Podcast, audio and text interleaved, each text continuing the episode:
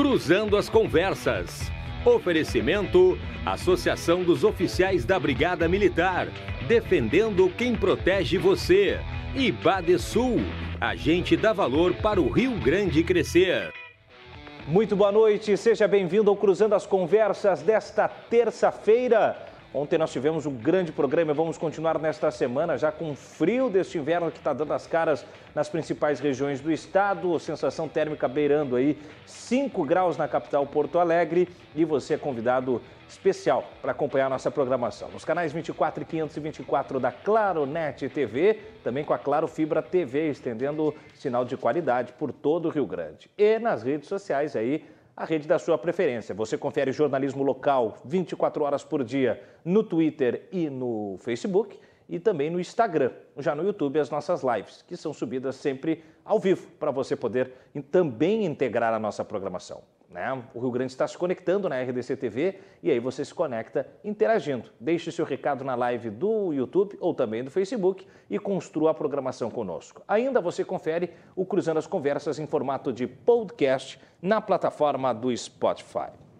As eleições de 2022 já começam a aquecer os tamborins, né? Seja com o surgimento de players, com o chamado mercado, né? Quase que o mercado da bola do futebol, com nomes indo para outras siglas, quase aquelas épocas especulativas do futebol de contratação, está mais ou menos assim. Porém, estas eleições, elas também são marcadas e tatuadas por possibilidades bem agravadas de medidas novas da reforma eleitoral. E um dos temas que ficou como grande bode na sala é o, o voto eletrônico ou o voto impresso, ou a conferência do voto eletrônico através de um voto auditável. Este grande bode na sala ganhou eco do presidente da República Jair Bolsonaro, mas não é uma pauta de agora. Não é uma pauta que surge através do brado do atual presidente. É sim uma pauta que vem há algum tempo, levantada por técnicos da área, alguns deles nossos convidados hoje, por políticos né, que já estão há mais tempo na estrada e que são candidatos ou até estarão candidatos no próximo pleito e que fazem coro à necessidade do voto auditável, e também uma vertente que entende a realidade tecnológica bastante sustentável de uma controladoria tecnológica das urnas, mantendo assim a credibilidade do processo eleitoral. É um tema polêmico, a gente sabe, mas é um tema que precisa ser debatido porque pode ser novidade nos próximos dias. Em que pese já haver um grande movimento, já acavalando pelo menos 10 partidos, para tentar fazer amornar na Câmara mesmo. A gente vai falar sobre tudo isso com o Caetano Lopumo, que é presidente do Instituto Gaúcho de Direito Eleitoral, o Antônio Augusto Maier, que é professor de Direito Eleitoral, o Daniel Vobeto, que é, é, é secretário da Tecnologia da Informação do TRE, e também o Ian Angeli, que é advogado eleitoralista. O programa, você sabe, nós valorizamos. Chega sempre num oferecimento de Associação dos Oficiais da Brigada Militar, defendendo quem protege você e Badesul Desenvolvimento, a gente dá valor para o Rio Grande crescer. Primeiro vamos conhecer os nossos convidados nas suas falas iniciais e eu já peço o seu posicionamento, então, acerca dessa questão binária do programa, né? Voto impresso ou voto eletrônico? Começo com Caetano Lopumo, agradeço a sua participação, já peço as suas palavras iniciais, Caetano. Olá, boa noite. Está me ouvindo bem? Perfeitamente, Caetano. Está com um pouco de delay, creio eu, Caetano. A gente Muito vai. Muito bem. Opa. Uh, queria agradecer. Diga. A toda a equipe do Cruzando Conversas. É um privilégio retornar a esse programa, ainda mais em tão seleta companhia, uh, e para debater esse assunto tão relevante. Tudo bem, vamos. Eu por favor. Começaria o debate uh, reconhecendo a legitimidade de todas as opiniões. Eu acho que numa democracia isso é fundamental. Então, ainda que eu perceba um sentimento meu de que a imensa maioria dos técnicos, dos cientistas políticos, dos advogados dos funcionários da Justiça Eleitoral perceba, percebam que o voto eletrônico nos moldes atuais, ele é suficiente, ele é claro, ele é legítimo, ele dá à eleição a legitimidade necessária, posições contrárias são respeitadas, sem dúvida nenhuma. uh, conquanto, evidentemente, que também tratem de posições de forma técnica, não é? Uh, eu conheço posição de alguns debatedores, dos debatedores da mesa, e sei que todo mundo aqui trata do assunto em alto nível, uh, intelectual e teórico. Infelizmente, uh, não é em todo lugar que a gente vê que o debate se dá em alto nível. E o que mais me assusta, eu começaria aqui, é que, infelizmente, o próprio parecer, o próprio parecer do, do projeto de PEC que propõe a, a, a, o voto impresso, ele é feito com um vocabulário absolutamente de quem não quer conversar, por assim dizer. A, relatora é a deputada Bia Kisses, eu dou o nome dela, e ela fala em totalitarismo do órgão eleitoral, ela fala em Brasil tornar-se refém da juristocracia. Então, eu acho que um debate assim, ele é um debate que não existe para ter um bom final. Então, assim, eu acho que, infelizmente, o debate no Congresso Nacional, o debate das autoridades nacionais contra o sistema atual a favor do, do voto impresso, não vem sendo um bom debate e, portanto, não é um debate adequado a este momento. Diferente de pessoas técnicas que têm posicionamento diferente e que nós ouviremos hoje aqui. Mas a minha posição é muito clara, viu? Eu acho que o sistema atual ele é extremamente Travou. Travou o vídeo do Caetano, a gente vai voltar com o complemento da fala dele. Ele falava até num, num aspecto semântico né, dos argumentos usados pela Já bancada. Que é o Daniel, ah, voltou. Saúdo, também o Ian, saúdo o doutor Antônio Augusto, saúdo o Lucas, saúdo todo mundo. Uh, mas, então, mas o sistema em si é um sistema seguro. Nós votamos um sistema fechado. Uh, não existe comunicação da urna com outros sistemas. Uh, a, a, urna nos comunica com a internet. Então, a partir daí, nós temos a segurança do nosso sistema, que segue uma série de outros padrões de verificação, que certamente o Daniel vai colocar melhor que eu. Mas, nesse momento, até hoje nós nunca tivemos, viu, uma denúncia séria, séria, com indícios claros. Então, eu não, esse debate neste momento, no meu ponto de vista, ele é feito no Congresso de forma inapropriada e ele visa com, trazer uh, uh, uh, controvérsias que não deveriam vir a cabo agora. Ele tem finalidades políticas. Nós estamos avançando e muito nos grupos temáticos de reforma eleitoral e, inclusive, de reforma política, que são dois debates que, neste momento, merecem prioridade. O Código Eleitoral vai nascer, ele está pronto, ele merece um aperfeiçoamento parlamentar. Há propostas de mudanças e de alteração do sistema eleitoral que devem ser debatidas para melhorá-lo ou para não piorá-lo, pelo menos. E de repente toma uh, uh, uh, surge no espectro político com uma força mais por declarações do presidente da República e de seus apoiadores, mais por isso, mais ainda através de suas últimas de algumas de suas entrevistas em que ele disse que foi roubado na eleição, uh, traz, acaba vindo a cabo o debate da urna eletrônica e a gente deixa de debater esses outros assuntos que merecendo destaque. Muito bem. Uh, o programa vai dar tempo para a gente aprimorar outro, uh, o tema, mas essa eu, eu diria que seriam minhas colocações iniciais. Infelizmente, o debate vem com uma tonalidade política uh, que acaba tolhendo a nossa oportunidade de debater assuntos muito mais sérios. Não há até o Brasil viveu desde que a urna eletrônica nasceu períodos de mudanças ideológicas, de alteração do poder, PSDB, PT, PMDB, PSL, agora o presidente sem, sem partido, mas houve alterações claras de poder que legitimam a urna eletrônica. Não houve nesse período nada que viesse em sentido contrário. Não certo. podemos conversar sobre esse assunto. Agora ele não pode vir numa corrida para ser votado em outubro. Ele não é o momento adequado. Isso daí vai deslegitimar, inclusive, o processo e vai causar uma grande insegurança jurídica.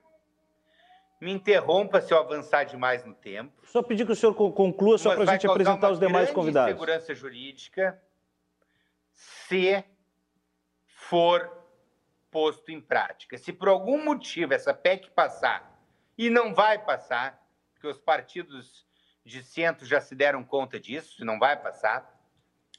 Mas se passasse, traria uma insegurança jurídica que, sim, colocaria em risco e em grave risco a legitimidade do processo eleitoral. Diferente do que as pessoas falam. O voto impresso não vai se tornar uma forma de averiguar o resultado das urnas. O voto impresso seja qual for a forma proposta, vai se tornar duas formas diferentes de escrutínio. Uma feita pela forma virtual que a gente percebe. Bom, tivemos mais uma queda do Caetano aí, ele segue na sequência até para a gente conseguir ouvir os demais convidados. Professor de Direito Eleitoral Antônio Augusto Maier, Professor, eh, na minha fala inicial, né, eu trouxe que hoje retumba o tema uh, requentado pelo presidente da República, Jair Bolsonaro, e isso ganha um protagonismo. Mas não é um tema que começou a ser discutido para este pleito. Ele já vem há algum tempo. E o senhor é um dos defensores da necessidade dessa, uh, vamos dizer, correção do sistema eleitoral. O senhor pode desdobrar na sua primeira fala o seu posicionamento? Eu agradeço a sua presença. Seja muito bem-vindo, professor.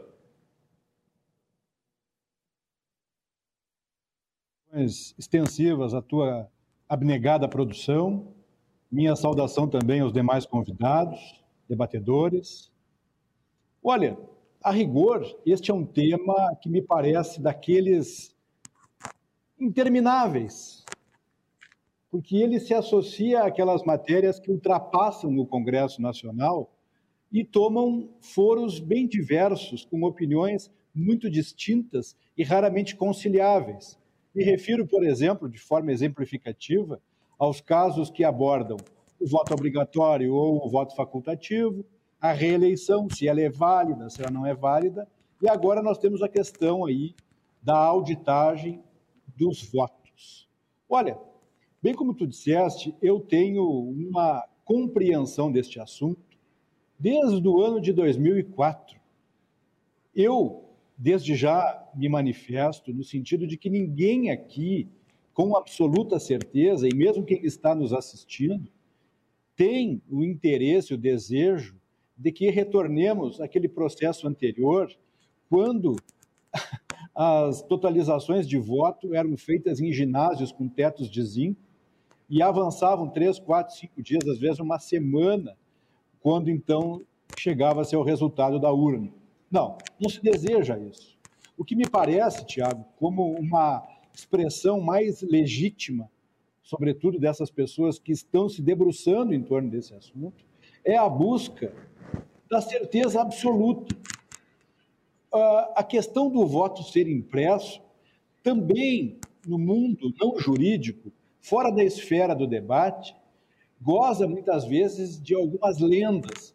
Algumas pessoas cogitam de que a comprovação do voto possa vir a se transformar em instrumento de mercancia eleitoral, que possa servir para mecanismos de abuso de poder. Na verdade, nunca se trabalhou com essa ideia no Congresso Nacional e muito menos em qualquer debate idôneo a respeito disso. O que se propõe é que o eleitor saia da sessão eleitoral com a certeza de que ele votou em determinado candidato. Aí, muitas vezes também se encontra aquele debate da desnecessidade em torno desse assunto. Evidentemente que se respeita a opinião daqueles que divergem. Afinal de contas, o debate é caracterizado por pontos de vista. E muito dificilmente alguém que tem um ponto de vista, como qualquer um de nós aqui, vai sair do debate com uma alteração substancial daquilo que pensa. Pode haver um incremento, pode haver uma linha de reflexão inovadora, agora a mudança do ponto de vista, e aí entra aquilo. Eu entendo que, como há uma dúvida por parte de inúmeros eleitores, se for fazer um exame médio, indagar 10 eleitores, se ele confia plenamente na urna eletrônica, um percentual dirá que não confia, que tem a sua reticência, a sua dúvida. E na Alemanha, quando esta matéria chegou ao Tribunal Constitucional, lá por unanimidade foi dito que, como havia dúvida acerca da sistematicidade da urna dita eletrônica, ela não poderia prosperar e não se aplicou mais aquele sistema anterior. Então, o que se quer crer é que o debate é legítimo, o debate está amparado em argumentos com muita razoabilidade. Eu, particularmente, desde 2004, defendi isso em artigos, em manifestações escritas, em palestras, porque eu entendo que há uma demanda reprimida em torno disso. Também a questão da PEC. A PEC ela tem um conjunto de assuntos que, é, digamos assim, dizem respeito ao processo eleitoral e ao voto. Então é uma matéria bem distinta, processo eleitoral e voto. São situações bem díspares. Agora, é importante destacar que a PEC da deputada Bia Kistes, ela tem uma fundamentação muito extensa e muito detida. O relatório do deputado Felipe Barros foi apresentado anteontem e ele faz pormenores muito respeitáveis Inclusive a ideia, ele lamenta ali, Tiago, que o debate tenha tomado outros rumos. Então eu quero te dizer, inicialmente nessa minha manifestação inicial, certo. que há uma demanda da sociedade por mais transparência. Essa demanda ela é legítima, essa demanda tem repercussão e fundamentalmente, fundamentalmente, até hoje, e vou dizer algo aqui que pode não ser muito palatável, mas a opinião é para ser dita nós não temos exemplos ainda curáveis de fraude, de divergências, e nenhum sistema hoje de partido político, nenhum partido político e nenhum particular, e ninguém consegue estabelecer um sistema tal qual o TSE. Portanto, não se sabe se não houve fraude. Por quê? Porque ela nunca foi objeto de auditagem e apuração. Não quer estabelecer a questão do impresso, voto impresso, do denominado rastro de papel? Muito bem. Então, admita-se a auditagem independente a auditagem independente ela poderia ser um respaldo até para dizer, olha, não há como se atribuir fraude, mas é preciso que haja esse debate. E esse debate, sobretudo liderado pelo discurso hostil do presidente do Tribunal Superior Eleitoral ao próprio debate, parece que não é bem-vindo. Muito bem, palavras iniciais de Antônio Augusto Maier, professor de Direito Eleitoral. Próximo convidado é Daniel Vobeto, secretário de Tecnologia da Informação do TRE. É 100% confiável o sistema, Daniel? Seja bem-vindo, muito boa noite. Suas palavras iniciais. Fique à vontade aí para já desdobrar o seu, seu prisma a respeito do, da, da pauta de hoje. Boa noite, Tiago. Queria cumprimentar também meus colegas de, de conversa e de debate. Uh, essa questão do voto impresso, ela ela tem várias nuances e muitas vezes a posição da justiça eleitoral ela acaba sendo confundida. As pessoas acabam entendendo que a justiça eleitoral tem uma oposição ferrenha ao voto impresso. Uh, talvez uh, em alguns momentos haja alguma dificuldade de expressão mesmo da justiça eleitoral e alguns posicionamentos que mesmo nós aqui dos tribunais regionais eleitorais por vezes não entendemos e não participar adequadamente dos debates no Congresso Nacional, possivelmente uma postura uh, do, da presidência do TSE no sentido de respeitar o espaço do, do, do, do, legislativo, mas nós vemos que essa questão do voto impresso, o doutor Antônio Augusto falou que uma parcela da população tem dúvidas eu diria que boa parte dessas dúvidas são insufladas por uma sequência de notícias falsas, denúncias que nós tivemos ao longo dos anos, que todas as vezes que foram apresentadas se, se comprovaram absolutamente uh, inexistentes. Né? Nós já tivemos várias denúncias sobre uh, fraude na, na fase de apuração de votos, uma fase onde nós temos já o boletim de urna impresso, que impede completamente qualquer tipo de fraude. Nós tivemos em 2014 esse tipo de denúncia. Ah, na, eleição do presidente Bolsonaro, a, a denúncia que chegou a surgir e ser materializada numa matéria do site antagonista também tratava de uma fraude na fase de totalização, algo totalmente inverossímil.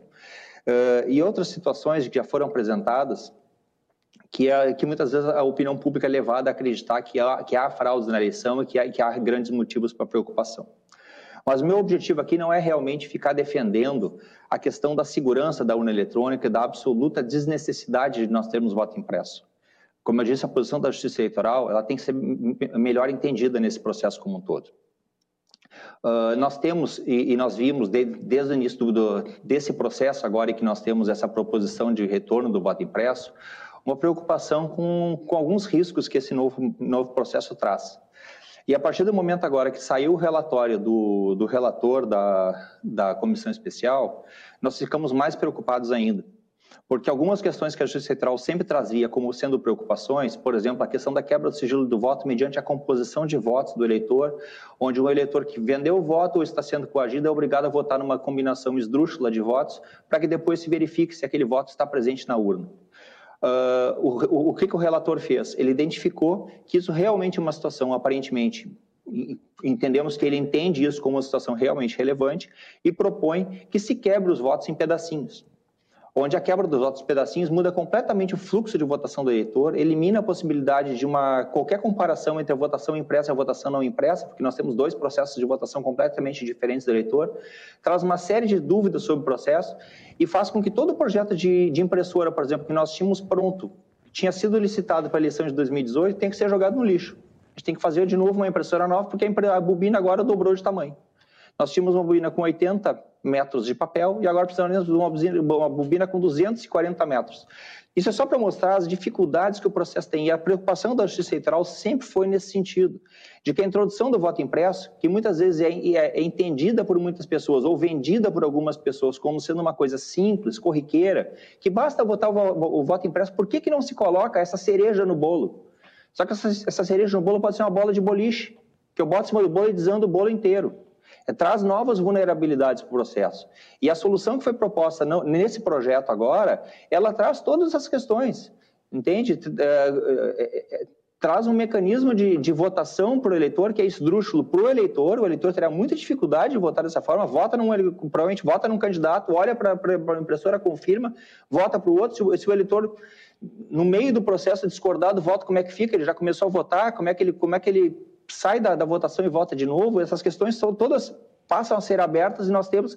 E aí há uma delegação perversa para a Justiça Eleitoral dizendo: ah, resolve aí. A gente não sabe como é que é, mas é tranquilo, vocês resolvem. E aí daqui a pouco a gente cria um processo que não é bem. que, que não funciona direito, a culpa é da Justiça Eleitoral. Outra questão que é trazida nesse relatório do, do, relator é a apuração dos votos na própria sessão eleitoral, utilizando-se um software que não pode ser o software da urna eletrônica. Então, precisa ter um equipamento que provavelmente, considerando que, uma, que, que a impressora do voto impresso, que, que na soma, se fôssemos implementar o voto impresso em todas as urnas, seria de 2 bilhões, se nós formos considerar que nós vamos comprar um celular, um tablet ou talvez um notebook para fazer a apuração em cada sessão eleitoral, e não adianta fazer por local de votação, porque o número de sessões por local não diminui tanto assim, porque tem muitos locais com uma sessão só no, país. Nós temos um problema de custo que talvez supere o custo da própria impressora. Né? Fora as questões logísticas disso, as questões de segurança, de fazer aquela apuração no local onde não há outras pessoas fiscalizando muitas vezes, uh, questões de situações onde não há energia elétrica sequer no local de votação para que se use um sistema desses. Então, uh, uh, se criaram soluções que são absolutamente desconectadas da realidade. Isso nos traz muita preocupação. Né? Então, a, a, a, posição da Justiça Eleitoral tem que ser entendida como a posição de quem tem a responsabilidade constitucional de entregar um sistema funcionando no dia da eleição, com segurança e que as pessoas consigam votar. E, e se nós tínhamos alguma preocupação antes quanto à mera introdução do voto impresso nos moldes que tinha sido pensado para 2018, agora então nós estamos apavorados, porque o que foi, o que foi apresentado nessa segunda-feira é alguma coisa absolutamente incompatível com a realidade. E aí nós ficamos em dúvida sobre o que, que realmente está querendo ser feito com a questão do voto impresso. Muito bom, palavras iniciais então do Daniel Vobeto, que é secretário da Tecnologia da Informação do TRE. Eu falei, o tema promete. Já nas falas iniciais aí a gente vê né, dissonâncias, mas acima de tudo uma matéria para ser de fato debatida. Fecha a minha banca de especialistas convidados de hoje com Ian Ange, Angeli, advogado eleitoralista. Angeli desculpe, que já na sua fala inicial, Ian, eu pergunto qual o seu posicionamento a respeito do tema né, e a justificativa para a sua maneira de entender a necessidade ou não do voto impresso auditável. Boa noite a todos. Boa noite, Thiago. os demais participantes, né? É interessante estrear aqui nessa noite fria, um debate tão acalorado, né? É, minha posição é absolutamente pela modernização. Não há qualquer possibilidade de retrocesso num sistema de votação tão, tão avançado, né? Acho que estamos na companhia de grandes nomes. O professor Antônio Augusto é uma referência na justiça eleitoral, né? Todos que atuam lá e sabemos que a nossa discordância é apenas uh, para dentro da, a, das questões teóricas, mas que todos nós visamos o aperfeiçoamento do sistema eleitoral. Uh, Caetano, muitos orgulhos, a gente, infelizmente estamos privados das nossas conversas no tribunal, mas a gente está, pode estar debatendo aqui esse tema tão importante. Daniel também é um, é um prazer escutar, pois traz uma informação de dentro, né? Uh, eu entendo que existe uma, um paradigma que é o paradigma da segurança, que passa por todo esse debate do, do voto impresso. Isso é um ponto por vários por vários eixos, né, por várias vertentes.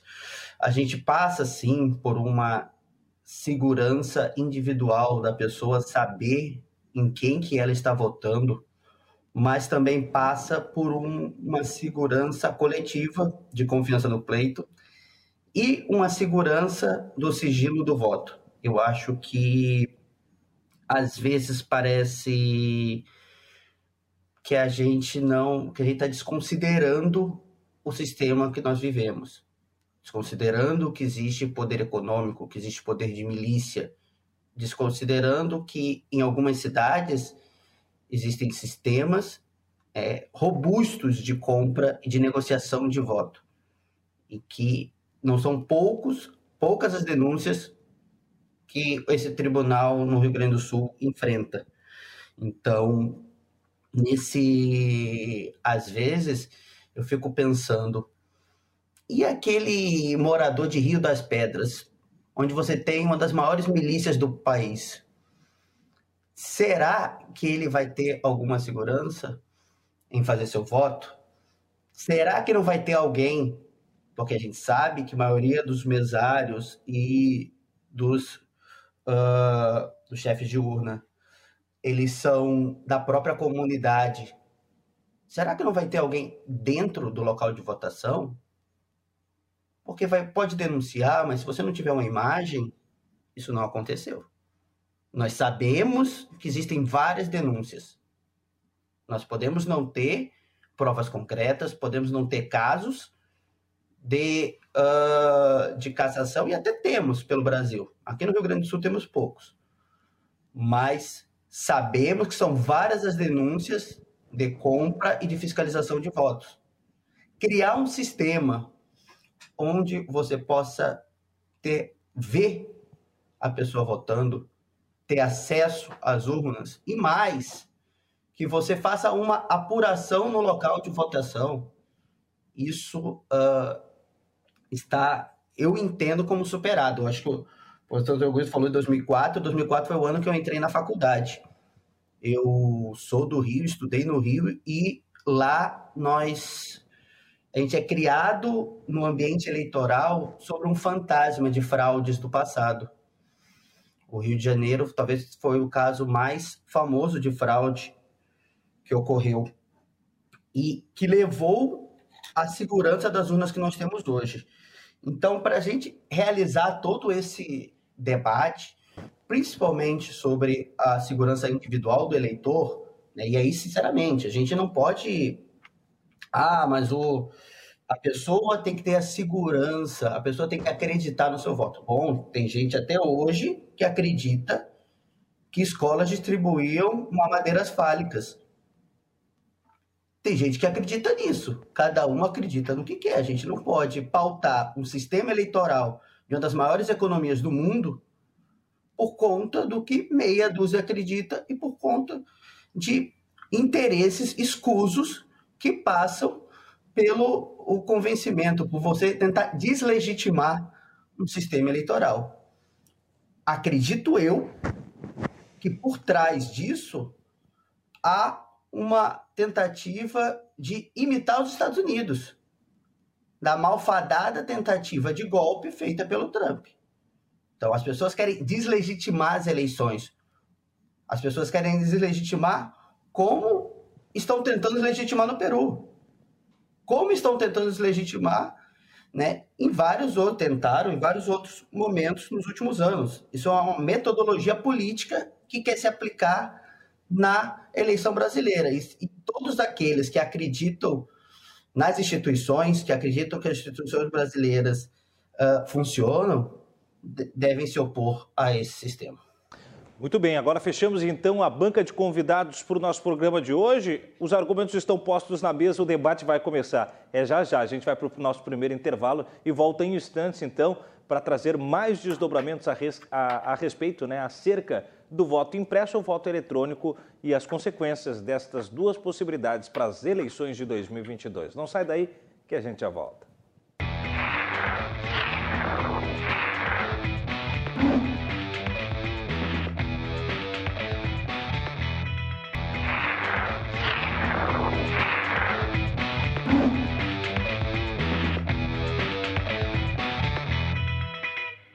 Muito bem, assim nós voltamos com o Cruzando as Conversas desta fria noite de terça-feira, no oferecimento da Associação dos Oficiais da Brigada Militar, defendendo quem protege você.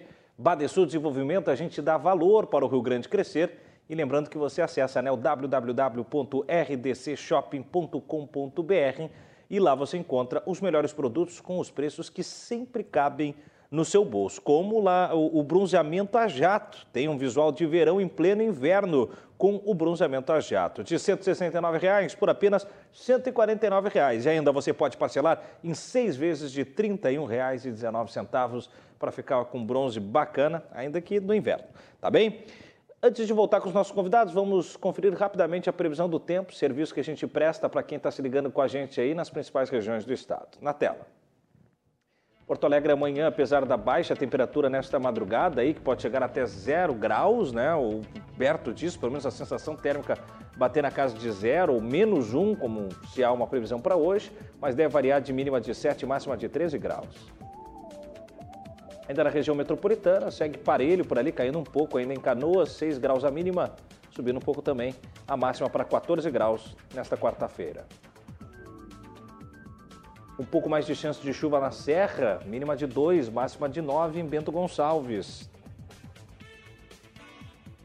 Carazinho aí sim, a temperatura, né? Trazendo bem o rigor do inverno do gaúcho, mínima de 3 graus, chegando no máximo a 13 ao longo do dia de amanhã. Já em Nova Brécia, no Vale do Taquari também, 3 graus a mínima, máxima apenas 12 graus. Aqui nós conferimos algumas das principais regiões com previsão do tempo. Voto impresso ou voto eletrônico é o tema de hoje, já visando o pleito eleitoral de 2022. Este é o grande bode na sala do que toca né, as possibilidades de reforma eleitoral. Caetano Lopumo, Antônio Augusto Maiger, Daniel Vobeto e Ancunha Angeli são os nossos convidados de hoje. É, pode botar os quatro na tela, por favor? Os nossos quatro convidados juntos. E aí eu lembro vocês, né?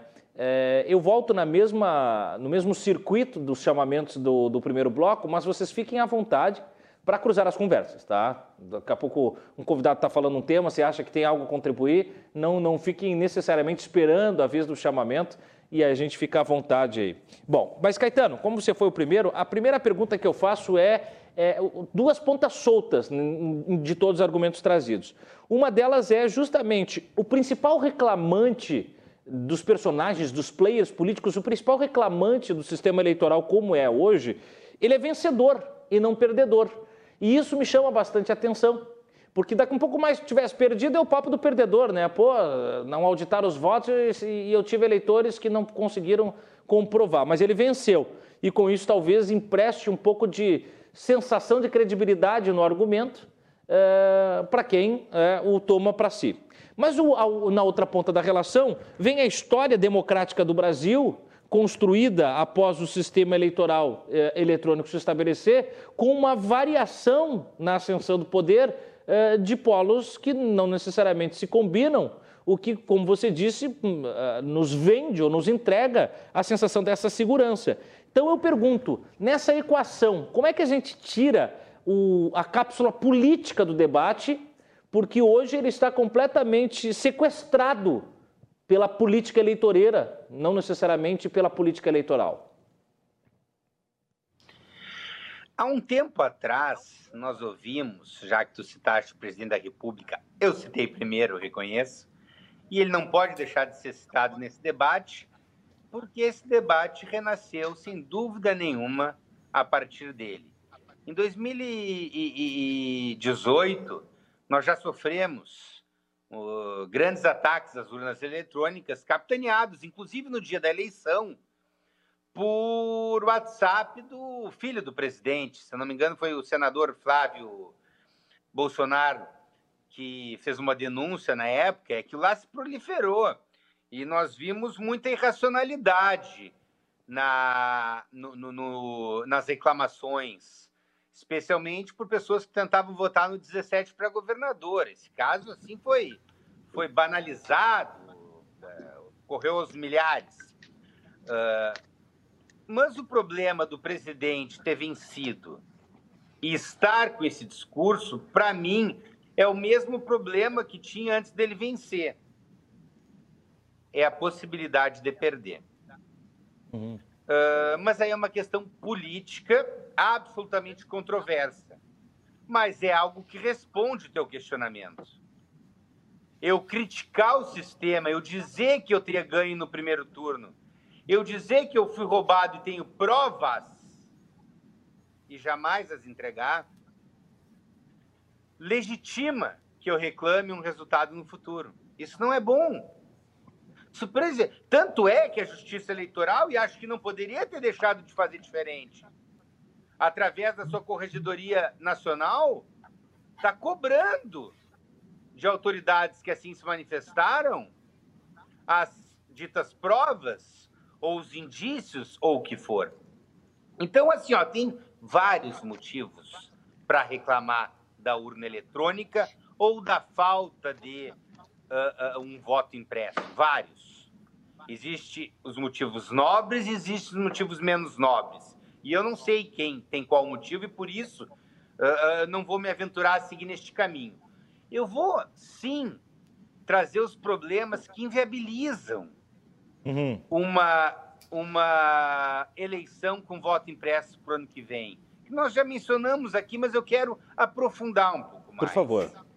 Senhores, são duas formas de escrutínio. Essa é a primeira coisa a ser dita.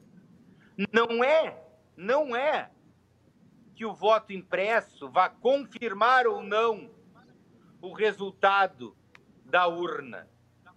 Veja que esse é um raciocínio falacioso. Quando se diz, ah, tem a possibilidade, então, de conferir a urna eletrônica no voto impresso. Isso é uma falácia. Vão ser feitos dois escrutínios. Imaginemos agora que ocorra no Brasil o que ocorreu no Peru. 50,1% a 49,9%. E isso daí ocorra na urna eletrônica. Muito bem. O derrotado vai pedir auditoria. E não é 1 ou 2% das urnas. Eu vou querer recontar todas as urnas, se todas as urnas têm voto impresso. E imaginemos que o resultado, agora com a ação humana, com a ação humana, com o homem contando, com o homem guardando a papelada de noite, nós não fazíamos isso há mais de 30 anos e que se tínhamos know-how dessa contagem, não temos mais. Imagine que após fazer essa segunda apuração, esse segundo escrutínio, eu chegue a um resultado invertido. Qual dos dois vale? Mas o segundo teve, teve, teve o elemento humano do erro. Ninguém vai ter. Eu não tenho dúvida de que o primeiro resultado estava certo e o segundo não vai ser igual porque alguma urna sumiu, teve menos votos, teve mais votos, o ser humano contou melhor ou contou pior, não tem mais o mesmo know-how, são 100 milhões de votos para serem contados e eu não sei se eu tenho um milhão de voluntários para contar esses votos, porque isso se perdeu na medida em que a gente foi por eletrônica. E tem mais. Se o presidente da República vai ter esse direito, no meu exemplo, por que, que o partido que perdeu uma vaga na, Câmara, na, na, na Assembleia Legislativa por 10, 100 mil votos não vai ter o direito de recontar também? Então, nós vamos ter que começar a ter essas recontagens para todos os escrutínios. Então, se eu, então eu vou ter que, na verdade, se eu não quiser a urna eletrônica, eu quero o retorno do voto no papel. Porque esses dois escrutínios, eles não vão conviver. Só quando eles coincidirem.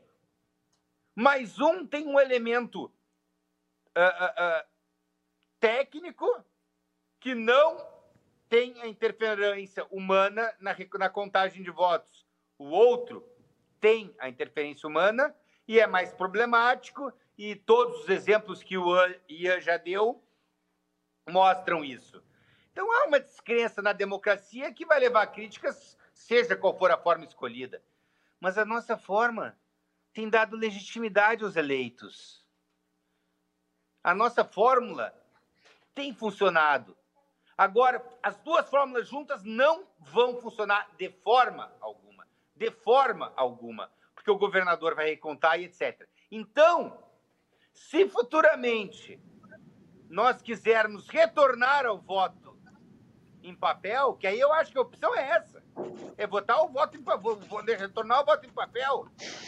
A opção a urna eletrônica não, não existe a urna eletrônica com este voto impresso, no meu ponto de vista. Certo. Ou a opção ainda dada pelo, só para cumprir a opção dada pelo relator, de separar em sete votos. Já pensou isso? Por que sete? Contar 800 milhões de votos? Por que sete? São cinco, na verdade. Viável. Cinco? Como? Por que seriam cinco, cinco votos? votos? São cinco Separar votos, na verdade. Daniel, que seriam... 450, 500 milhões de votos é inviável, gente. É. Então, assim, ó, nós chegamos num avanço tão grande que, assim, não há sentido em retroceder sem que haja algo concreto e palpável. Uhum. A urna é um sistema fechado. Os votos são dados num sistema fechado, como se fosse uma calculadora. E, e, todos os testes anuais que encontram uma falhinha aqui, uma falhinha colar, e que eles são consertados imediatamente. Certo. Então, ou a gente fica com urna eletrônica, ou a gente escolhe escrutínio em papel. Que aí eu acho que, em termos de. Que, que, e se nós escolhermos escrutínio em papel, eu vou dizer o seguinte: não vai ser para o ano que vem nós vamos ter que botar o escrutínio em papel que nem nós botamos a urna eletrônica. Aos poucos. Vamos ter que reaprender a contar voto em papel. Então vamos fazer. Numa cidade modelo aqui, numa cidade modelo ali, e ao longo de 10, 20 anos vamos voltar voto. Em papel, reaprendendo a contar voto em papel. Reaprendendo a guardar cédula é uma... em ginásio. Muito bem. É essa a opção que está sendo dada no meu ponto de vista. Certo, Caetano. Bom, professor Antônio, uh, o senhor também entende, assim como o Caetano, que, que não coabitam as duas maneiras, até porque elas poderiam estender judicializações e pedidos de recontagem de maneira a embargar processos eleitorais intermináveis. E se a escolha é pelo voto em papel, por exemplo, como traz o, o Caetano como uma alternativa, ele seria também uh, inviolável no seu procedimento, a ponto de se valer a apostar essa, esse retroceder no processo? E aí eu pergunto para o senhor também uh, sobre a, a, urna eletrônica. Uh, a, a, argumentação principal que surgiu dos, dos outros três convidados é de, de não criar o voto em papel como logística, segurança e custo. O senhor acha que vale a pena, especialmente no termo do custo, a curto prazo apurar esse processo, professor? Só me permita cruzar Sim. a conversa para dizer que a minha alternativa tem um quê de ironia, tá? Tá bem. Eu, eu, não acho que seja uma alternativa real, e peço desculpa, mas só para cruzar. Tá bom, certinho. Caetano, tu não cogita o cartão perfurado? Párea. Vamos lá, professor Antônio. Olha, a rigor, eu tenho uma premissa em torno desse debate todo, que é o, digamos, o assodamento com que ele é tratado. Esse é um tema que tem uma grandeza acima, acima de qualquer outro tipo de valor de natureza constitucional que lhe diz respeito à representatividade. Então, eu entendo que esse debate confinado em Brasília, como dizia o Paulo Francis, a nossa Calcutá aerodinâmica, ele não está adequado à dimensão que o assunto traz. Isso é um assunto que deveria ser debatido nacionalmente com audiências públicas em todas as unidades da federação, onde as pessoas do povo, as demais entidades pudessem ter assento e participação. Da forma como está sendo concentrado em Brasília, sobretudo num período de pandemia, trabalho híbrido, me parece que o debate ele fica muito pulverizado e ele acaba adquirindo contaminações que comprometem a sua idoneidade. Porque eu defendo claramente, eu entendo que o debate é legítimo, eu entendo que se o cidadão brasileiro, se os cidadãos brasileiros, eles têm alguma reticência, alguma reserva, alguma dúvida, este coletivo que se chama povo tem o direito, sim, de questionar o sistema as decisões levadas a efeito pelo Tribunal Superior Eleitoral e, sobretudo, pelo Supremo, não analisam essa questão sob o ponto de vista do eleitor. A dúvida que passa, que paira, que muitas vezes, inclusive, até por informações equivocadas, faz com que as pessoas tenham desinformações. Então, eu me fixo nessa ideia, eu estou sozinho nesse ponto de vista, mas eu sustento sob a perspectiva da coletividade. Aí, Por que, que eu sustento isso? Professor, perdão, deixa, deixa eu só interromper o senhor. Uh, quando o senhor diz, né, se, se, é uma demanda, professor, da, da sociedade de maneira geral, uh, e a gente pode questionar se no aspecto qualitativo e quantitativo de, dos que, da, dessa dúvida, essa demanda teria que vir através de um plebiscito, ou não?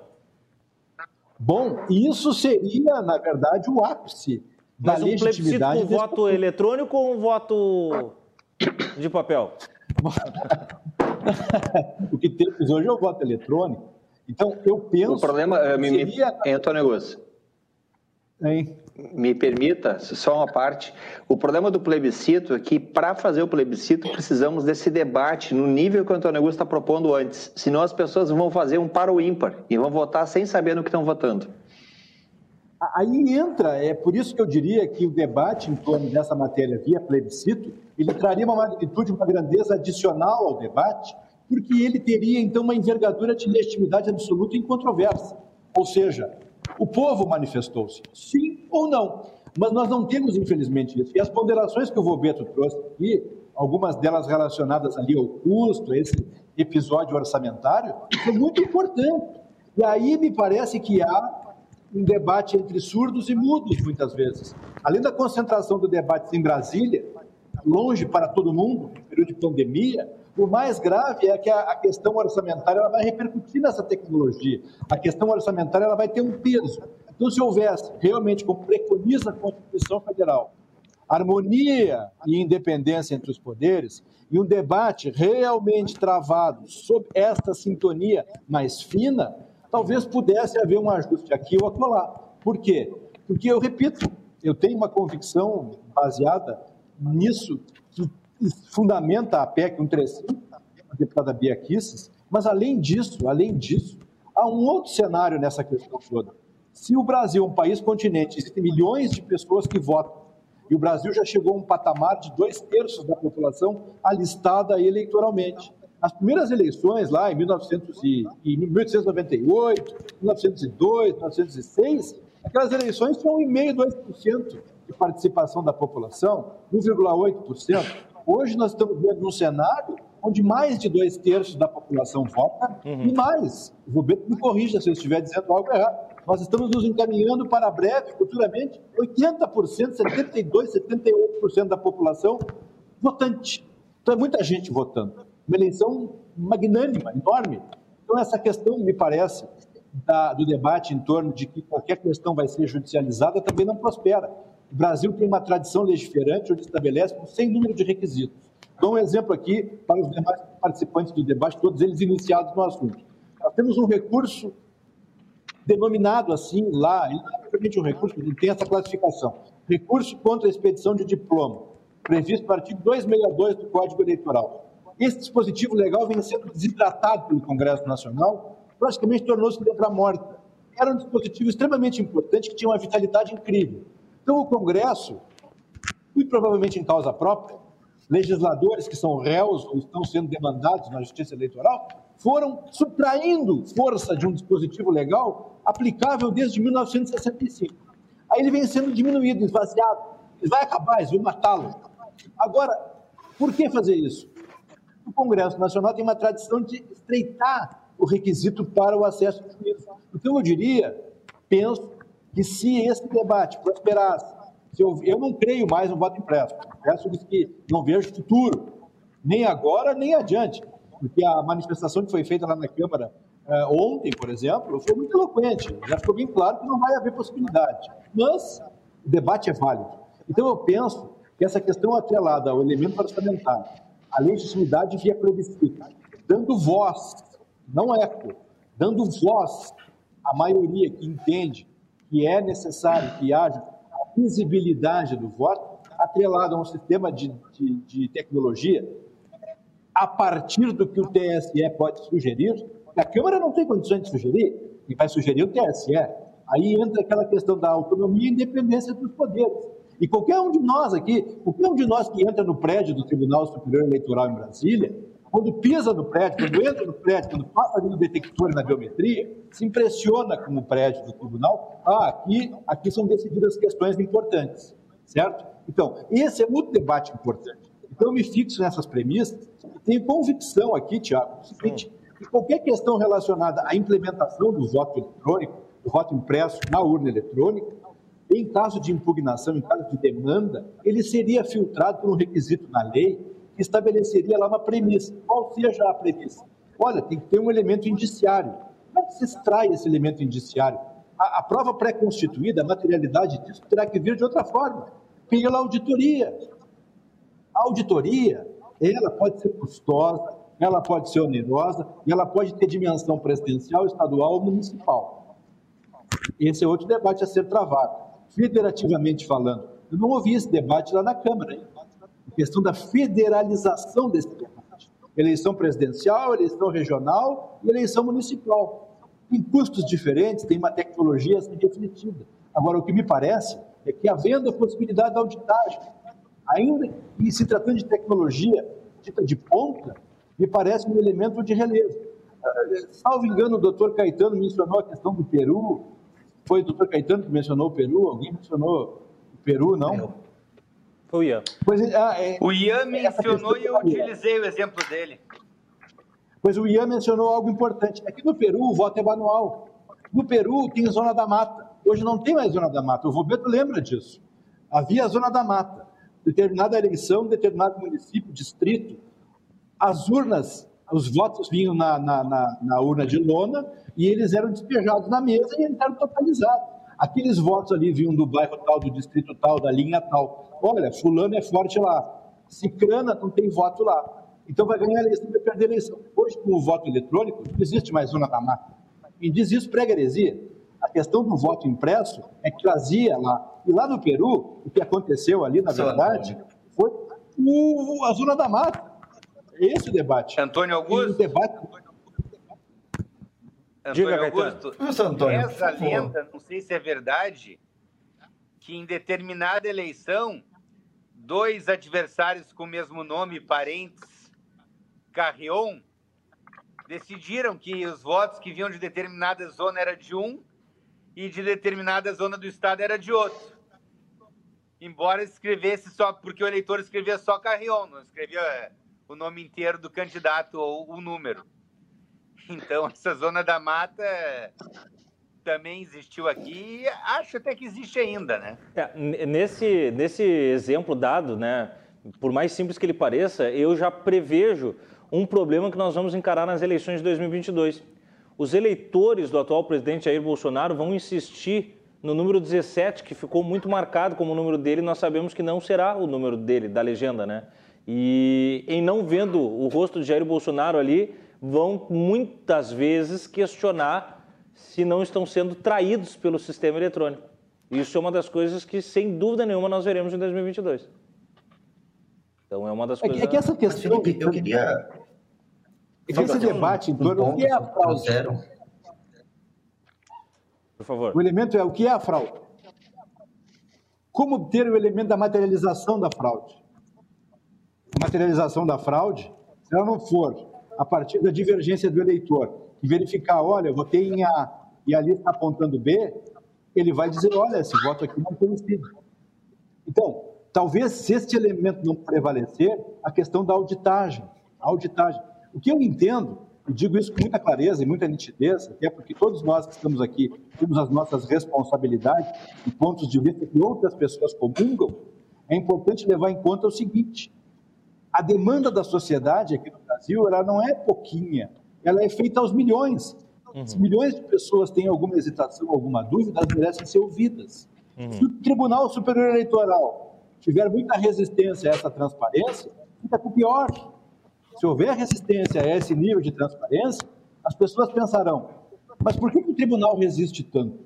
Por que, que o tribunal hesita tanto nisso? Talvez se a solução passasse só pelo Tribunal Superior Eleitoral, tribunal não quisesse passando pelo legislativo e aprovando-se algo lá em termos de lei, e falar deste termo, lei, bom, aí nós temos já duas esferas distintas, o legislativo e o judiciário. Aí nesse momento, aí neste momento, as pessoas diriam, ah, mas agora o legislativo agiu.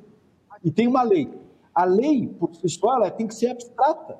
Ora, o componente da auditagem, ele pode funcionar, sim, como um elemento de prova pré-requisito para justificar uma judicialização.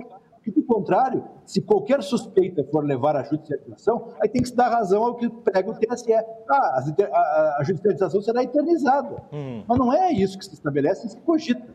Porque seria o Congresso Nacional implementar um dispositivo legal que franqueasse qualquer elemento de fragilidade ou mera suspeita para impugnação de mandatos ou cadeiras legislativas. Só queria fazer essa ponderação. Muito bem. Daniel, duas Mas, questões. Professor Antônio, deixa eu só ponderar isso um pouquinho, só esse ponto que é importante. Você entende, então, que é necessário um elemento mínimo para você realmente verificar se houve uma fraude ou não. Não é apenas a divergência da de papel com a urna. Então, nesse, nesse ponto, vai precisar que o tribunal avalie esse elemento mínimo.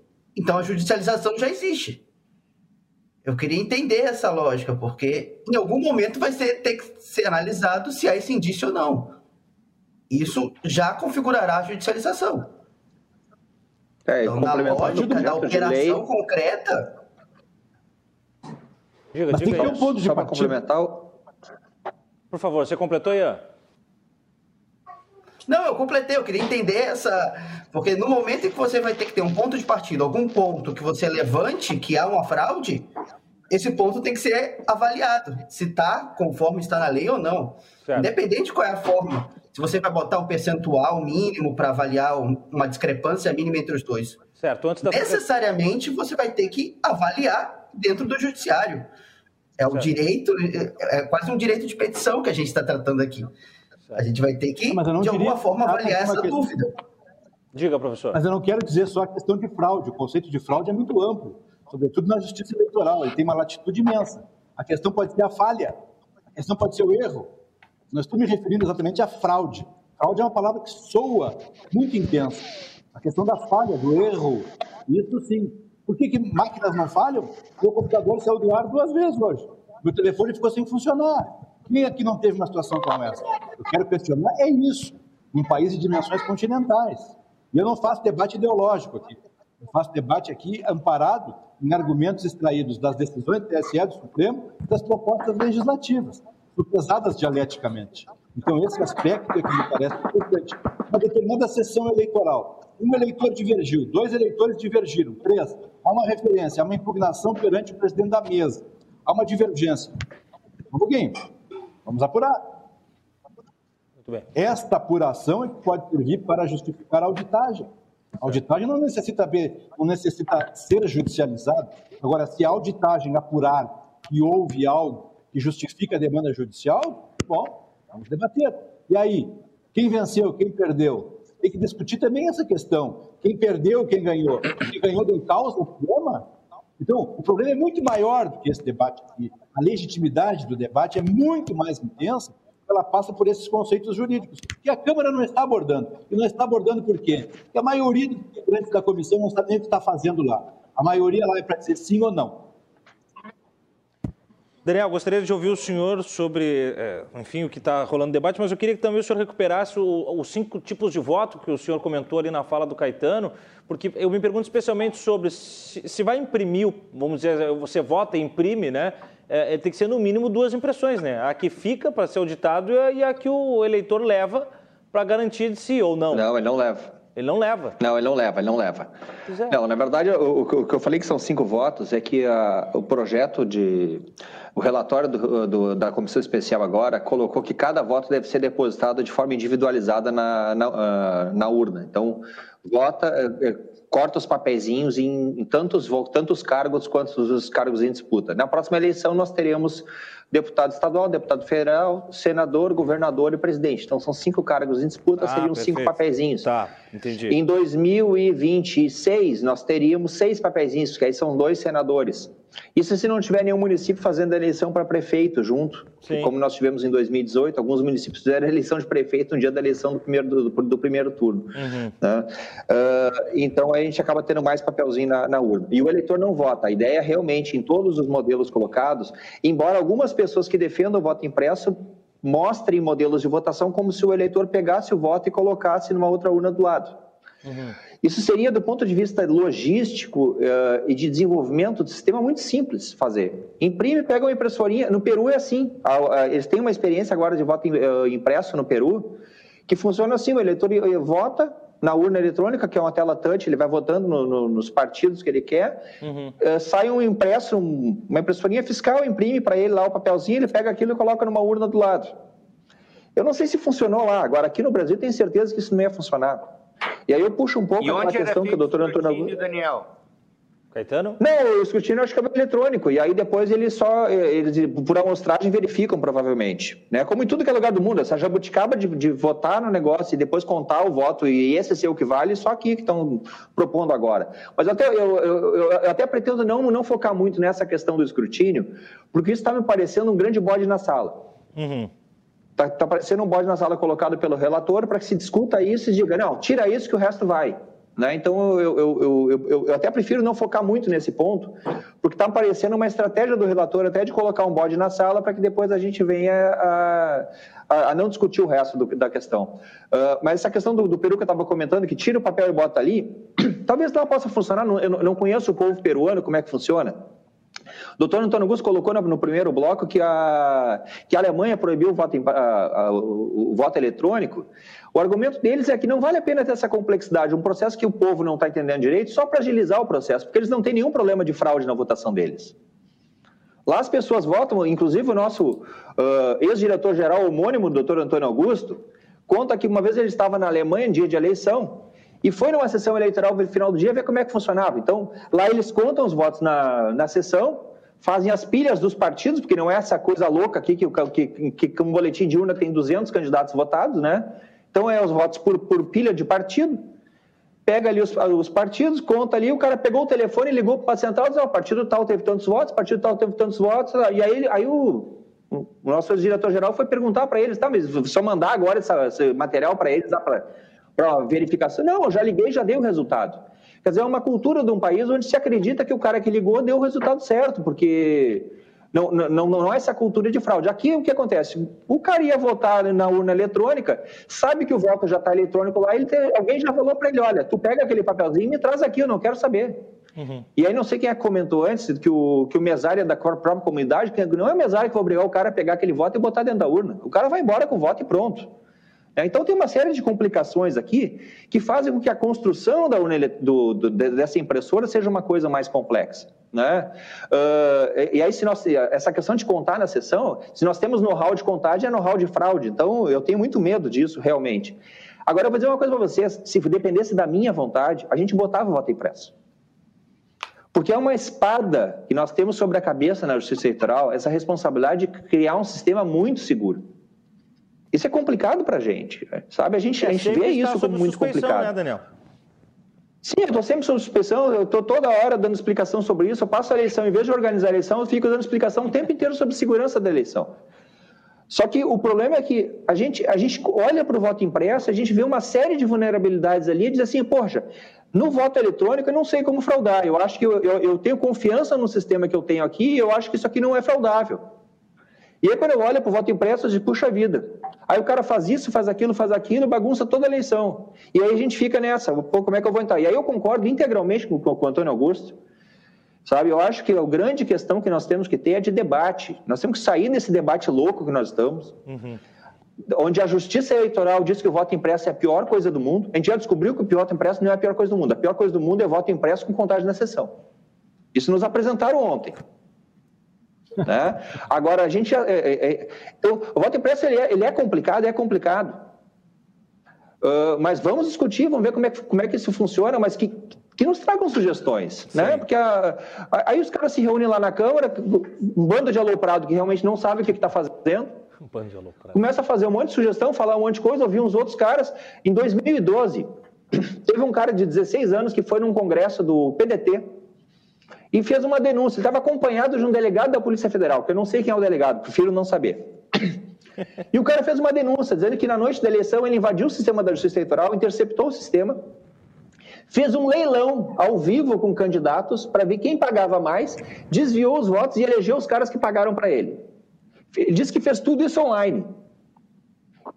E todo mundo lá batendo palma pro cara, dizendo: olha só, como a urna é ruim. Não, calma que teórica, eu estou diante de um criminoso aqui. Ou o cara cometeu um crime bárbaro, ou o cara está com uma denunciação caluniosa aqui do sem tamanho, né? E aí eu, os caras bateram pão pro cara. Se a gente for olhar quem estava lá naquele congresso, tem gente que está dando opinião lá no congresso, que é citado como professor do relator, que estava lá no congresso e não falou nada. Sabe? Uma coisa absolutamente inverossímil. Então a gente tem que ter um debate um pouco mais sério. E é, a mãe do, do jeito que está esse debate, gente não vai chegar a lugar nenhum. Oi? a mãe do menino, esse disse ele, daí a mãe do menino acordou ele seis e meia, guri, levanta tem aula, levanta, vai pro colégio. levanta, exato, sabe? Agora, então a gente tem que ter um debate no nível mais alto. Diga, Ian. Mas é importante a gente pensar Existe uma outra coisa, um dos grandes problemas, né, só para complementar, é que nós não estamos fazendo um debate de Estado. E a cada dois anos se faz um debate né, de governo, né, ou, daquela maioria da, do Congresso. Um Congresso vai fazendo um debate de maiorias e não um pensar uma lógica do Estado de como ele se desenvolve. Uhum. Acho que nós temos uma lógica e, sinceramente, aqui nós podemos falar isso sobre quase todos os pontos eleitorais, porque a cada dois anos nós temos uma reforma eleitoral pingada. E aí que vai cortando, vai pegando aqui, vai mexendo ali, e a gente sempre está os cursos de atualização tentando se enquadrar. Porque não há uma visão de, sistêmica, uma visão de Estado. Então, e isso se reflete quando a gente trata da, das urnas. Né? Isso é uma questão óbvia. Então, se a gente pensar no Estado, um Estado forte necessita de um sistema confiável. A gente ampliar a desconfiança, trazendo elementos que partem de insucessos, seja em outros países, seja no nosso próprio passado, não me parece o caminho para uma estabilidade de, né, de uma política de Estado, da gente pensar um sistema de confiança. Acho que o, existem sistemas de educação, existem sistemas de da gente compensar, da gente educar as pessoas sobre como se dá o processo e principalmente como é a parte eletrônica. Uhum. Eu acho, Daniel, que é, é um ponto importante. As pessoas acham que qualquer hacker pode chegar e entrar na urna. Eu acho que esse é o ponto que me causa mais espanto sempre. Tu sabe? É, duas coisas. Uh... Diga, Caetano. Diga. Eu acho Fala, Caetano. parece que há um argumento que o doutor Antônio Augusto falou e que algumas pessoas falam, que para mim é essencial, porque assim, ó, a, a, o primeiro passo da democracia me parece que seja uma busca de consenso sobre as regras do jogo. Uh, a gente tem que ter no modelo eleitoral, e aí eu falo das formalidades dos sistemas em lato senso, a gente tem que ter uma certa concordância. Uhum. Situação, oposição, direita, esquerda e seja o que for. Uh, esse é o primeiro ponto. Então, se houver uma desconfiança da urna de parcelas da população num alto nível, alto nível não quer dizer maioria, sim, mas que coloque a urna em suspeita e isso for perceptível e for levado de uma forma séria para o Congresso Nacional ser debatido, aí a gente entra num outro nível de conversa.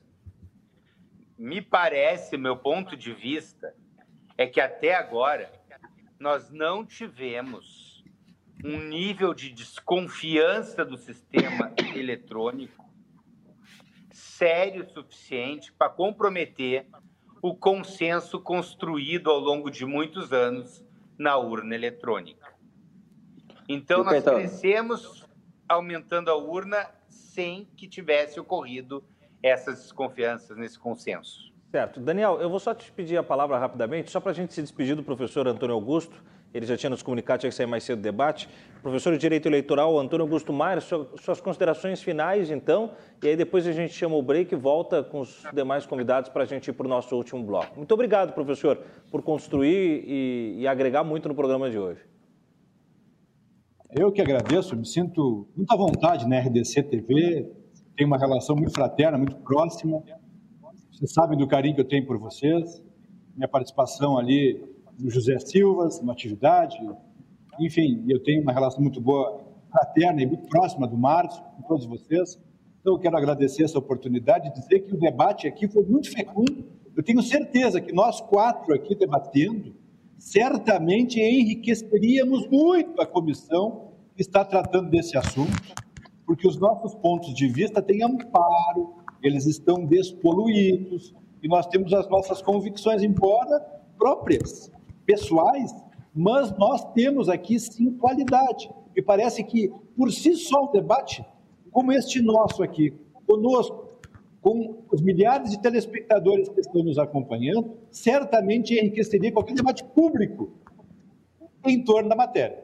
Então, fica aqui a minha premissa. Embora cada um de nós tenha um ponto de vista, doutor Caetano comungou de uma ideia que eu preconizei, qual fosse a ideia de que um elemento alguma densidade, com elementos substanciais que pudessem viabilizar uma discussão, uma eventual impugnação, teria fundamento. Não é um debate, como muitas vezes se ouve aqui, acolá, sem seriedade, sem profundidade, sem densidade naquilo que se sustenta em torno do que? A possibilidade impugnatória da demanda, da auditagem. Então, eu penso isso.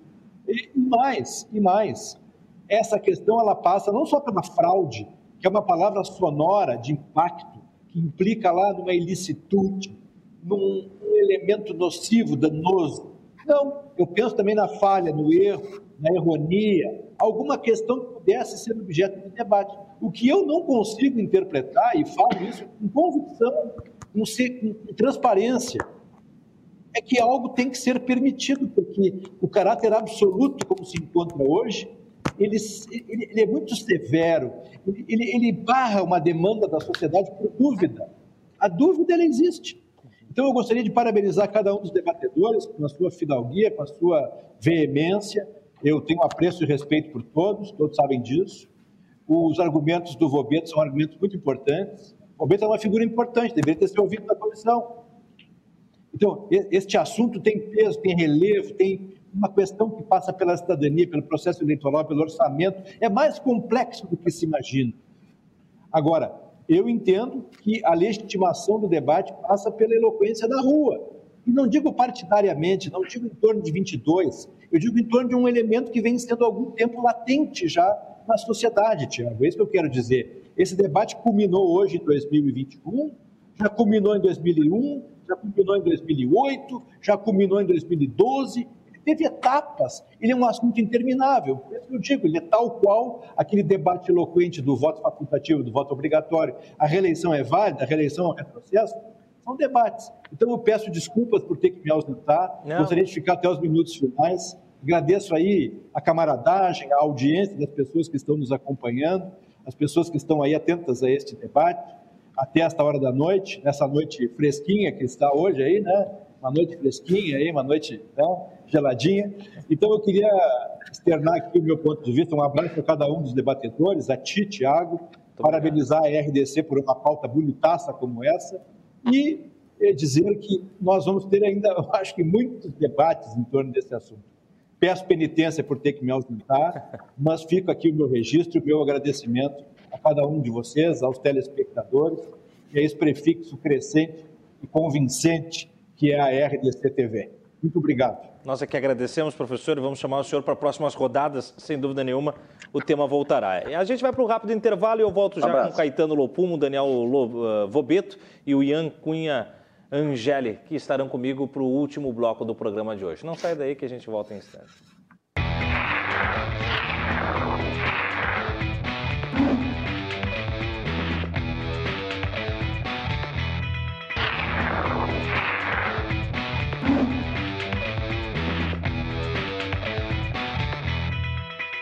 E assim nós voltamos com o último bloco do Cruzando as Conversas desta terça-feira, que chega num oferecimento da Associação dos Oficiais da Brigada Militar, defendendo quem protege você, e do Batesul Desenvolvimento, a gente dá valor para o Rio Grande crescer.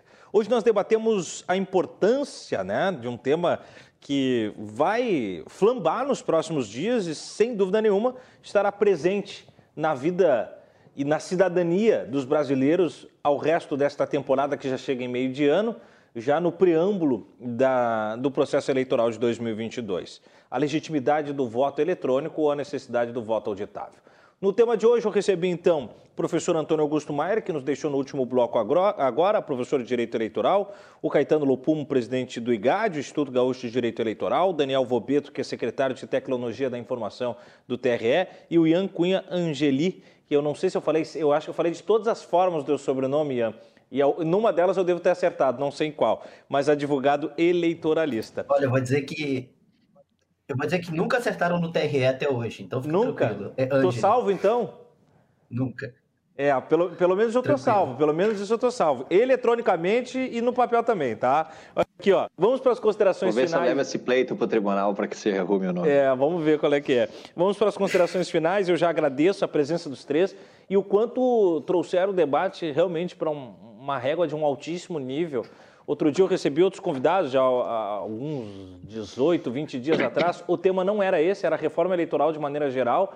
Mas no finalzinho do último bloco, o ex-prefeito Fortunati se, se pronunciou favorável ao voto auditável, e eu não sabia, e aquilo suscitou debate, eu fiquei, eu digo, não, eu quero trazer essa pauta, mas ela precisa ser uma pauta não inflamada, precisa ser técnica, e por isso, né, a gente passou a semana atrás aí de, de nomes que nos entregassem uma régua alta de qualidade de argumento e de um teor, como disse agora há pouco o professor Antônio Augusto, não poluído. E foi o que nós tivemos aqui. Uma bela noite de noções técnicas, pragmáticas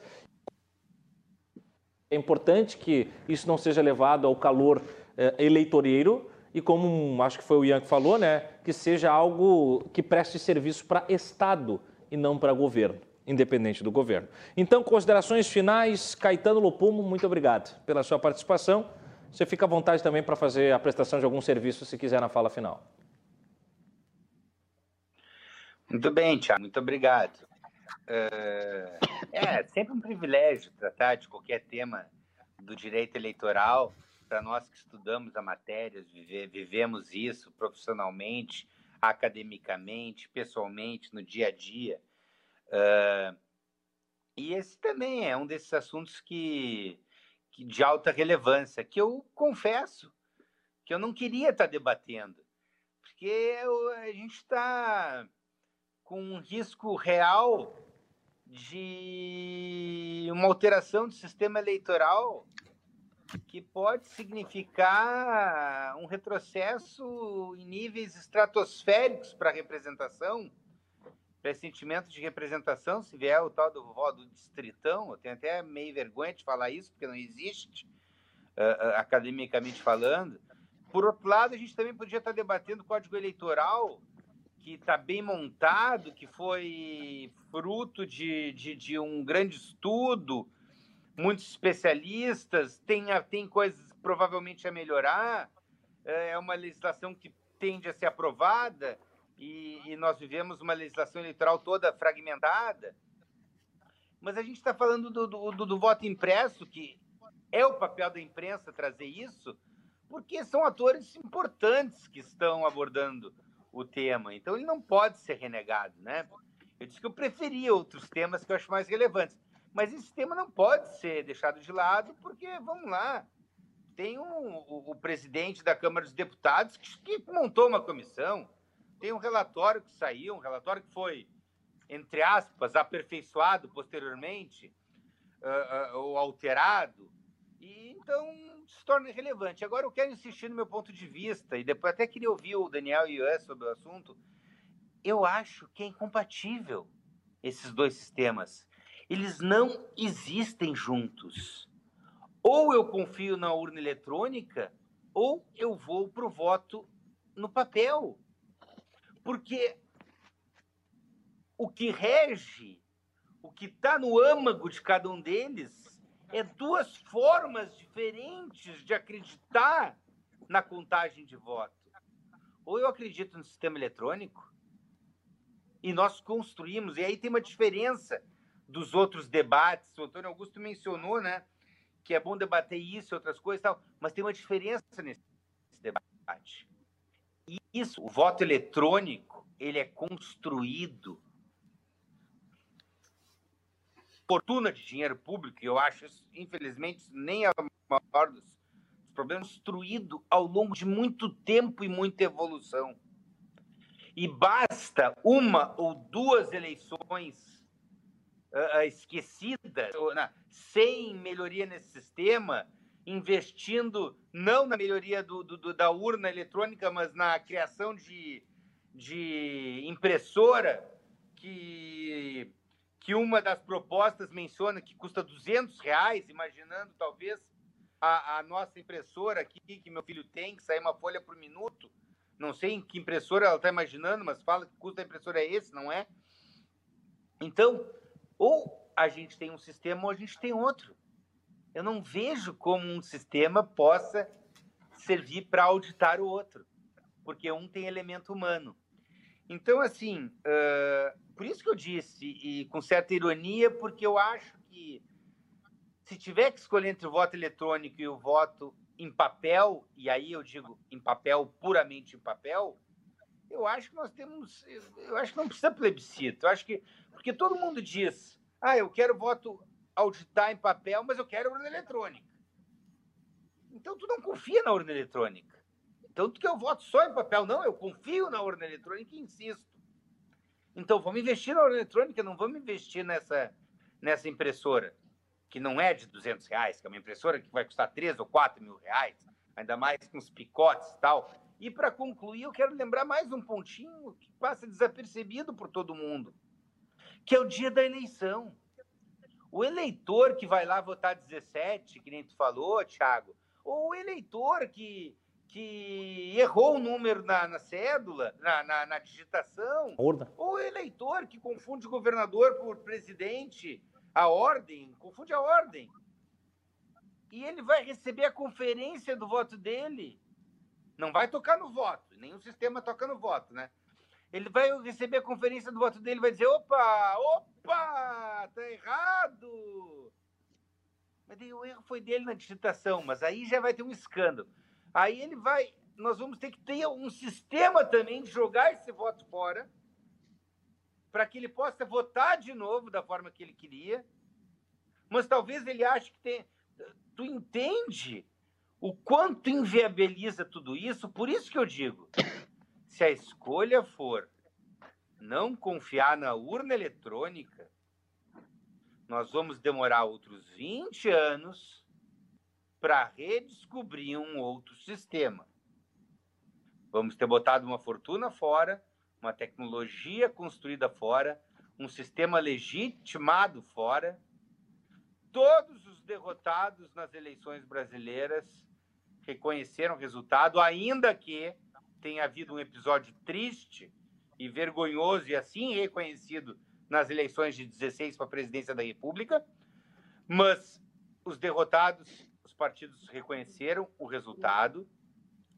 Eu sempre digo para meus alunos que o momento mais importante da eleição é aquele momento em que o derrotado pega o telefone e liga para parabenizar o vencedor. Isso é aceitar e legitimar o resultado da eleição. E acho que a gente vai continuar com isso com a urna eletrônica. Sem a urna, eu vou aguardar essa recontagem, que vai demorar um mês, com pessoas que eu não sei de onde é que vão vir, com urnas que eu não sei onde vão ficar armazenadas. Então, eu não acredito nesse sistema. Ou a gente confia num ou no outro. E acho que hoje o consenso pende de uma forma escancarada na confiança da urna eletrônica, salvo por algumas declarações que levam alguns apaixonados, ou salvo também pelas ponderações do doutor Antônio Augusto, que é de debater. Mas aí não é empurrar a goela abaixo, nem sequer agora. Obrigado pela oportunidade. Nós que agradecemos, Caetano. Chamaremos outras vezes para que o senhor esteja conosco aqui. É um tema que realmente vai tomar calor mais perto da, do pleito e, e eu gostaria de mais vezes ter a oportunidade de trazê-los. Vocês precisam ser uh, ouvidos. Uh, Daniel Vobeto, secretário de Tecnologia da Informação do TRE, também foi um dos nossos convidados. Na sua fala final, fica à vontade também para a prestação de serviço. E eu agradeço a sua participação, Daniel. Seja sempre muito bem-vindo à programação da RDC TV.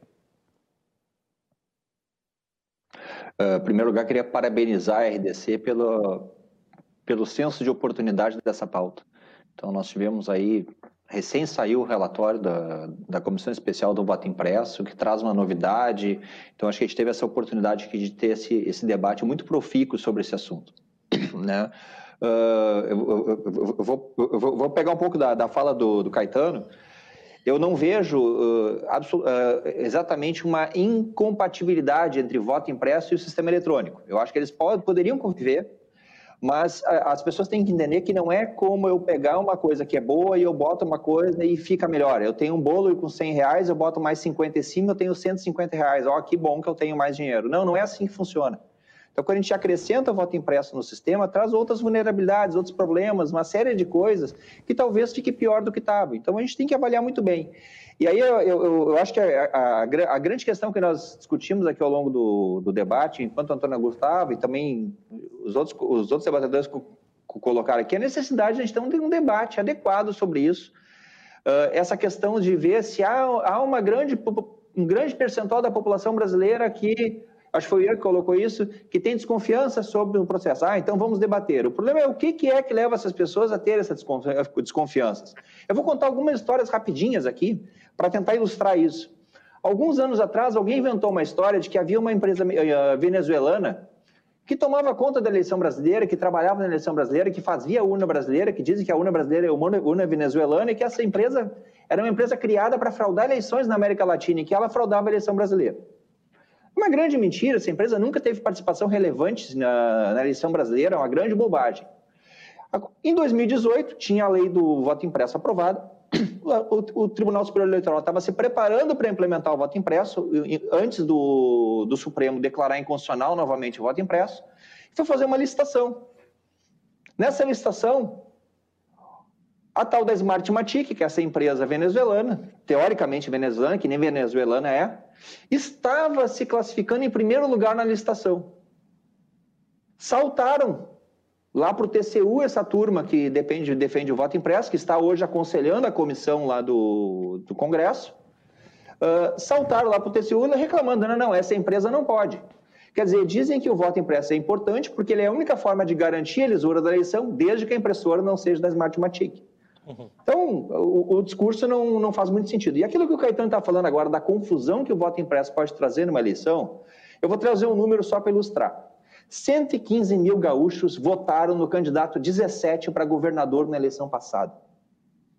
A análise dos registros digitais do voto das urnas eletrônicas demonstra isso. 115 mil pessoas votaram para esse candidato para governador. Se tivesse voto impresso, o que aconteceria? Essa pessoa iria olhar o voto que apareceu para governador e ia aparecer nulo. A pessoa ia dar um pulo dessa altura na sessão eleitoral e ia fazer um escândalo. Não sei se alguém viu o vídeo do Zé. Um cara foi votar e reclamando que aparecia nulo até que ele se deu conta que tá, estava votando para governador e não para presidente. Aí tem duas versões do vídeo, uma completa que mostra que ele viu que errou e a outra que corta antes dele, dele ver que errou para parecer que tinha fraude na urna. Né? Então, são essas situações que podem macular essa formação dessa convicção da população. Isso é que a gente tem que entender. Então, é, é importante que, que, que esse debate se dê, mas num nível melhor do que vem acontecendo atualmente. Né? Tem, tem uma deputada federal que, na véspera da eleição, fez um vídeo dizendo que tinha o nome CPF do fraudador que fraudou a eleição na eleição passada. E dizendo que o cara tinha feito essa fraude trocando os votos lá dentro do TSE. Aquilo que é impossível fazer porque tem um boletim de urna impresso. Diga. E aí, Daniel, só para te fazer uma mini, cruzar um segundo a tua conversa.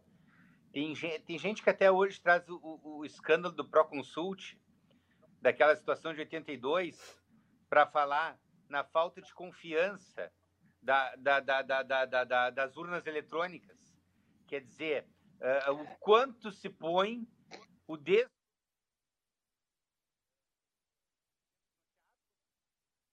Perdemos o final do áudio do Caetano ali, né? mas mais ou menos nós entendemos. Daniel, você pode trazer o, o acabamento da sua fala.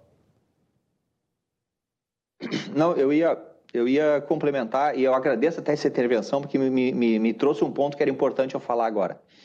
Uh, realmente, é, é, o, o, caso para consult foi uma das causas de nós termos a urna eletrônica. A urna eletrônica ela evita esse tipo de caso porque ela traz um rastreamento muito maior do resultado que sai da urna eletrônica até o que chega na totalização. Tá? E eu chamo a atenção de novo para o boletim de urna impresso, que é uma prova física que nós temos. Então, para mostrar que o Justiça Eleitoral não é contra a impressão, só tem que imprimir no lugar certo, no momento certo. Nós imprimimos o boletim de urna com o resultado da sessão, que permite um rastreamento de todo o processamento pós-urna eletrônica. É impossível trocar o resultado da eleição depois que sai da urna eletrônica. É impossível antes da urna, porque tem uma série de mecanismos da urna, mas depois que sai da urna, é impossível porque tem um papelzinho que eu posso comparar na internet depois e ver o resultado de cada sessão. Se mudar o resultado do TSE, eu vou pegar meu papelzinho e vou dizer, ué, não está batendo, o que, que aconteceu? Eu vou, eu, vou, eu vou bater em algum lugar, vou chamar a imprensa, fazer um escândalo. Isso não, e ninguém encontra isso porque não tem isso. Tá?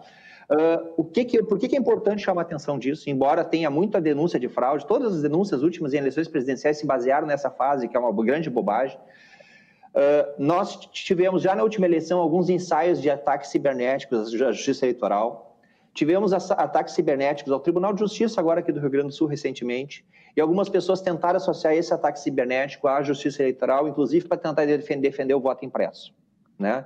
Uh, Importante deixar muito claro, gente, que esse, essa fase do processo já é totalmente protegida e o voto impresso ele é absolutamente inócuo para isso. E com sem voto impresso, é impossível fraudar a eleição pós-urna eletrônica. Então não adianta querer invadir o site do TRE, o site do TSE no dia da eleição para tentar mudar a eleição. E não é alguma invasão que acontecia, alguma falha de sistema, como nós tivemos no primeiro turno da eleição passada, que por uma falha operacional ali de programação final no sistema, ele travou na hora de totalizar. Não é esse tipo de coisa que vai trazer fraude para a eleição. É importante que as pessoas entendam isso e eu acho que desde já é importante começar a bater nessa tecla. E aí eu, eu puxo o gancho da, da, do serviço, isso é praticamente um serviço que eu estou dando, gente, sabe? De que não faz sentido falar em fraude cibernética, ataque ao, ao TSE, ao TRE em dia de eleição como algo efetivo para atacar a eleição, tá? É importante deixar isso muito claro desde já.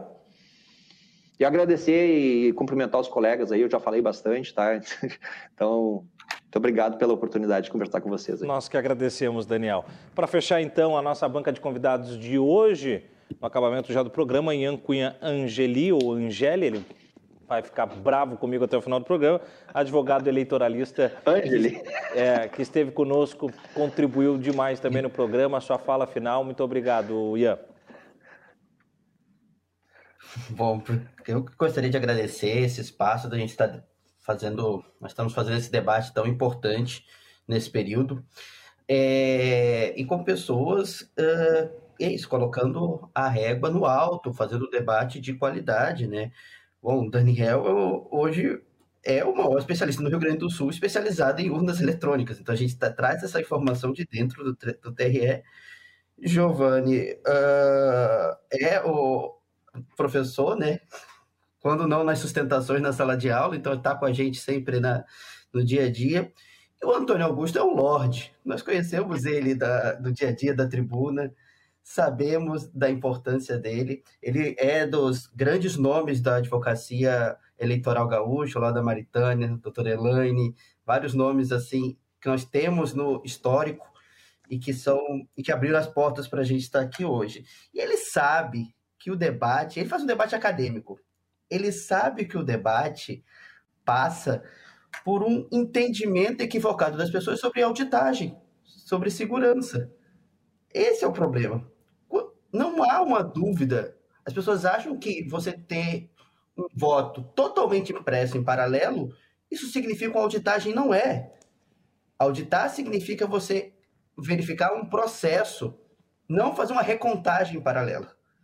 E verificar um processo nós fazemos. Existe um da teste, existe uma verificação, existe a auditoria em urnas selecionadas onde você verifica o procedimento. Tem todo um processo da verificação do software também, né, Ian? Exato. Verificação do software, eventos testes de invasão. É bom ressaltar né, que temos essa. Talvez. É, foi difícil, inclusive, para explicar para uma professora argentina uma vez como era o sistema de validação desse software. Ela falou, mas como vocês dão software para as pessoas invadirem? Sim. A gente aparece um sistema controlado, onde a gente vê todos os mecanismos que estão sendo feito. É feito um teste. Então, ao não entender o que, que é uma auditagem, ao não entender a forma que é feita essa segurança das urnas, é que surge essa dúvida. Então não existe uma votação paralela. Acho que não é possível você ter uh, simultaneamente uh, o impresso e o eletrônico. Acho que você pode ter um volume de urnas que imprimam para uma contagem de auditoria. E aí não é para anular a urna. Seria apenas a título de validação, de teste e de estudo. Acho que isso é um processo válido, um processo de desenvolvimento de pesquisa que pode ser feito, né? Mas é, durante um bom tempo foi assim que iniciou a urna eletrônica. Eu sou novo, estou com 36. Acho que eu assisti uma eleição em papel apenas. Talvez não, não me recordo direito o ano que iniciou. Mas, uh, ah, para mim, eu tive a chance de acompanhar processos eleitorais sindicais onde eu vi a barbárie. E processos sindicais com escolta armada de todas as urnas, mais do que o TSE faz das urnas eletrônicas. E, e é uma barbárie para acompanhar. Vai dizer que não tem grota? Eu, eu já fiz processo em Giruá. Eu já fui fazer, por exemplo, debate pré-eleitoral no interior, onde todo mundo estava armado. Vou dizer que não tem grota aqui no, no, Rio Grande do Sul? É difícil, né? A gente sabe que não tem como fazer, sabe que não tem como fazer com a eleição. Já tivemos processo, por exemplo, que tinha uma tribo dividida. Cada parte da tribo estava com um candidato a prefeito. Então, todas as cidades no entorno da, da tribo tiveram disputa, tiveram denúncia de compra de votos. Na eleição de 2014, 16, agora já até me perdi nas datas. Não tem problema, Mas, assim, não. Eu acho que são vários pontos assim que a gente tem que que tratar, né? Pensar, fazer esse debate com carinho. Não é um debate assodado pelas eleições, não é. Acho que se iniciarmos agora um debate, teremos condições em 2030 de fazer eleição impressa. Né?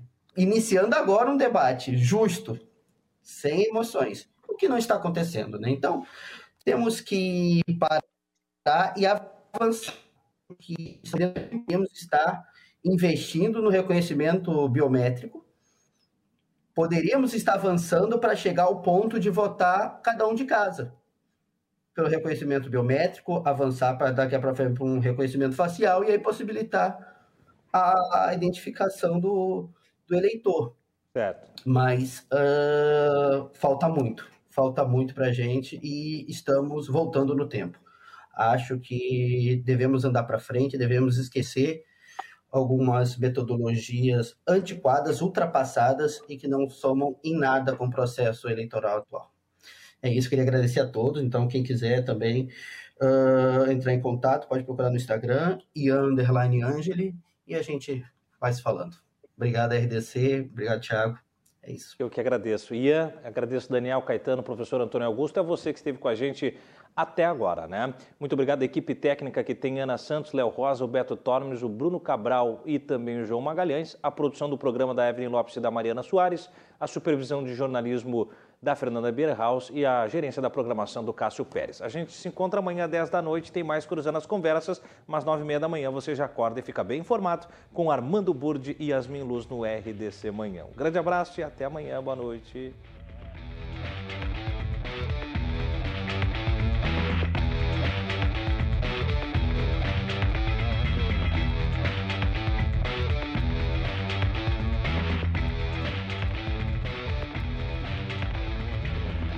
Cruzando as Conversas.